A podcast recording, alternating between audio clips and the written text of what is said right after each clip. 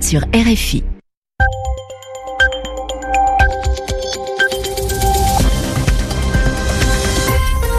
Il est 20h en temps universel, 21h à Paris. Pierre Pilet. Bonsoir à tous, voici votre journal en français facile et pour nous accompagner, Zéphirin Quadio. Bonsoir Pierre, bonsoir à tous.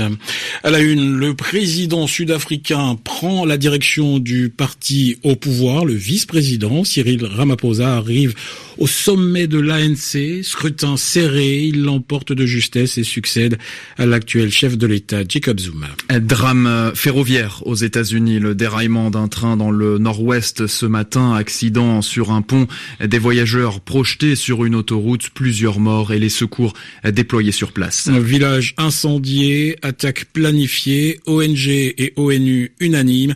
En Birmanie, le pouvoir continue sa répression contre la minorité musulmane des Rohingyas. Enfin, en Autriche, entrée en fonction de la coalition gouvernementale, six ministères pour l'extrême droite et des milliers de personnes dans les rues de la capitale pour contester. Le journal. Le journal. En français facile. Fin du suspense en Afrique du Sud. Cyril Ramaphosa va diriger le Congrès national africain, le parti au pouvoir. Ah, c'est l'actuel vice-président et il va donc remplacer le chef de l'État, Jacob Zuma. Victoire justement face à l'ancienne épouse de Jacob Zuma à Johannesburg, Noé Ochebodin. Dans ce congrès où le vote a été de nombreuses fois retardé, c'est finalement Cyril Ramaphosa qui devient président de l'ANC avec 2440 délégués qui se sont prononcés en sa faveur contre 2261 pour Nkosazana de la Minizuma. Comme on l'attendait, c'est un résultat très serré qui a départagé les deux candidats. Cyril Ramaphosa sera donc très certainement le candidat de l'ANC à la présidentielle de 2019. Avec ce résultat, c'est aussi la tendance des précédents congrès qui se perpétue avec un vice-président qui devient président. Mais attention, le camp de Dlamini Zuma est aussi représenté dans le top 6 de la nouvelle ANC.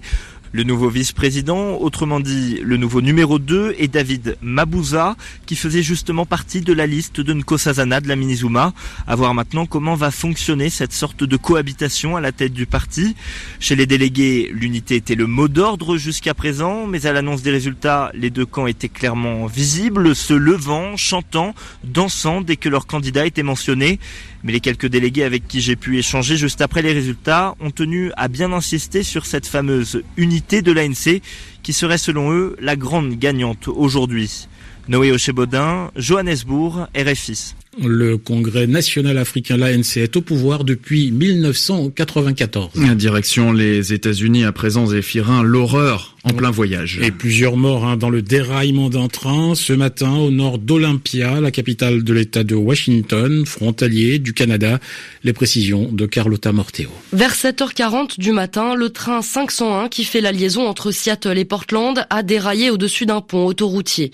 La locomotive a filé tout droit, mais c'est l'un des wagons derrière qui a déraillé. Il s'est écrasé sur l'autoroute I5 en contrebas, entraînant dans sa chute tous les wagons suivants. Certains se sont disloqués sur un bas-côté, un autre est resté suspendu entre la passerelle ferroviaire et l'autoroute. Ce qui est particulièrement troublant dans cet accident, c'est que ce train, qui roule à 110 km heure en moyenne, est le premier train passager à passer sur ce tronçon entre Tacoma et Olympia, un tronçon qui fait partie d'une nouvelle route haute vitesse qu'inaugurait aujourd'hui Amtrak, le service ferroviaire américain.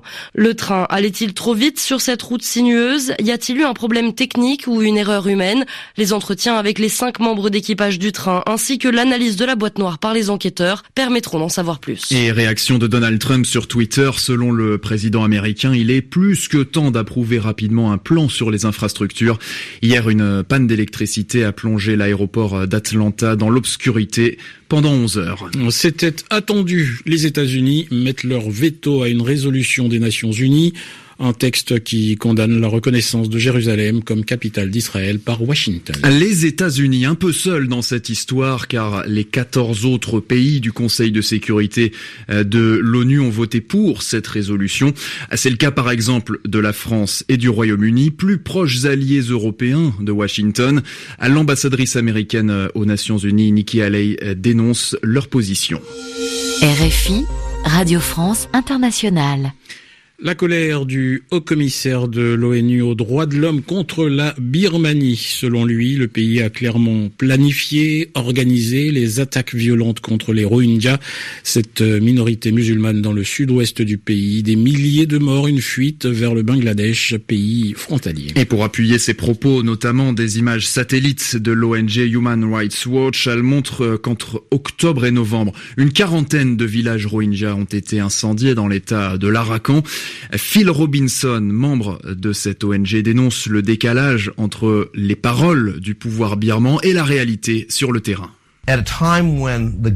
Alors que le gouvernement et l'armée birmane assurent qu'il n'y a plus d'offensive en cours dans l'Arakan et qu'ils préparent le retour des réfugiés, d'autres acteurs sur le terrain continuent d'incendier des villages Rohingyas.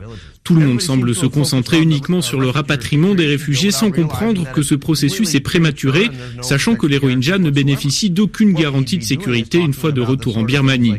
Ce que nous devrions faire, c'est plutôt nous poser les questions suivantes. Comment faire payer les militaires birmans pour les atrocités qu'ils ont commises Comment prouver la responsabilité des différents commandants impliqués dans ces crimes Comment porter tout cela à l'attention du Conseil de sécurité des Nations Unies Et enfin, comment imposer un embargo mondial pour empêcher l'armée birmane d'acheter des armes. Des propos recueillis par Michael Woods de la rédaction anglophone de RFI et selon Human Rights Watch, 354 villages ont été partiellement ou totalement détruits depuis fin août. Autre inquiétude internationale, elle concerne Zéphirin, les migrants en Libye. 36 000 enfants, dont 14 000 non accompagnés, ont besoin d'assistance. C'est ce qu'affirme l'Organisation internationale pour les migrations. Ce pays est un point de passage pour des centaines de milliers de personnes qui tentent de rejoindre l'Europe par la mer. Et en cette journée mondiale des migrants, les premiers que la France est allée chercher en Libye eh bien, sont arrivés. Euh, deux autres groupes sont attendus d'ici mercredi. En Autriche, un gouvernement de droite et d'extrême droite investi dans le palais présidentiel. À l'extérieur, 5000 personnes qui manifestent contre cette arrivée au pouvoir. Une page de l'histoire politique se tourne. Le leader conservateur Sébastien Kurz devient chancelier. Dans sa coalition gouvernementale, le FPE, ce parti d'extrême droite, obtient 6 des 13 ministères, dont l'intérieur, la défense, les affaires étrangères.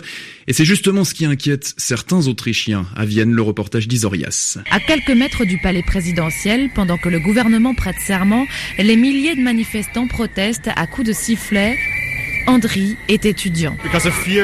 Parce que j'ai peur que ce gouvernement prenne de mauvaises décisions, non seulement pour ce qui concerne l'éducation et l'enseignement supérieur, mais aussi en matière de sécurité sociale. C'est pour cela que je suis venu, pour montrer que je ne suis pas d'accord. L'extrême droite a déjà participé à un gouvernement en 2000, mais la situation est très différente aujourd'hui, selon Juno, car le parti dirige désormais les principaux ministères régaliens. Certains vont dire que ce n'est pas nouveau que l'extrême droite soit au pouvoir. Mais avant, le parti n'avait pas ces responsabilités-là. Et ça, c'est très dangereux. Euh, pourtant, ils sont moins nombreux à manifester qu'il y a 17 ans, où ils étaient 200 000. Alexander Polak de l'ONG SOS Mitmensch l'explique par la dédiabolisation réussie du FPE. Il y a une banalisation de ce parti. C'est pour ça qu'il est important que la société civile, ceux qui défendent les droits de l'homme, se fassent entendre et disent non à l'extrémisme et au racisme. Son association a d'ores et déjà prévu plus plusieurs manifestations début janvier où il espère voir plus de monde. Isorias Vienne RFI. Le président autrichien, l'écologiste Alexander Van der Bellen appelle lui le nouveau gouvernement à respecter les droits des minorités et de ceux qui pensent différemment. Dans l'actualité également, la messagerie instantanée WhatsApp qui a l'air décidément bien bavarde, selon la CNIL en France. Oui, la CNIL, le gendarme du numérique en quelque sorte, estime que l'application de messagerie instantanée transfère illégalement les données personnelles des utilisateurs à Facebook, sa maison mère. Trois mois, c'est le délai donné au groupe américain pour se conformer à la loi. Et toujours en France, une véritable force de frappe judiciaire. Voilà ce que représente le parquet national antiterroriste tout, tout juste euh, créé. Ce sont euh, les mots de Nicole Belloubet, ministre euh, de la Justice. Un objectif, faire face à, je cite, une menace sans commune mesure. Depuis début 2015, les attentats ont fait 241 morts et des centaines de blessés. Et il faudra attendre justement pour le procès de Salah Abdeslam en Belgique, seul survivant des attaques du 13 novembre 2015 à Paris et Saint-Denis. Audience reportée au 5 elle devait commencer aujourd'hui, mais son avocat veut du temps pour consulter le dossier. Le terroriste est poursuivi pour une fusillade en mars 2016 sur le sol belge et en ce moment il est détenu en France.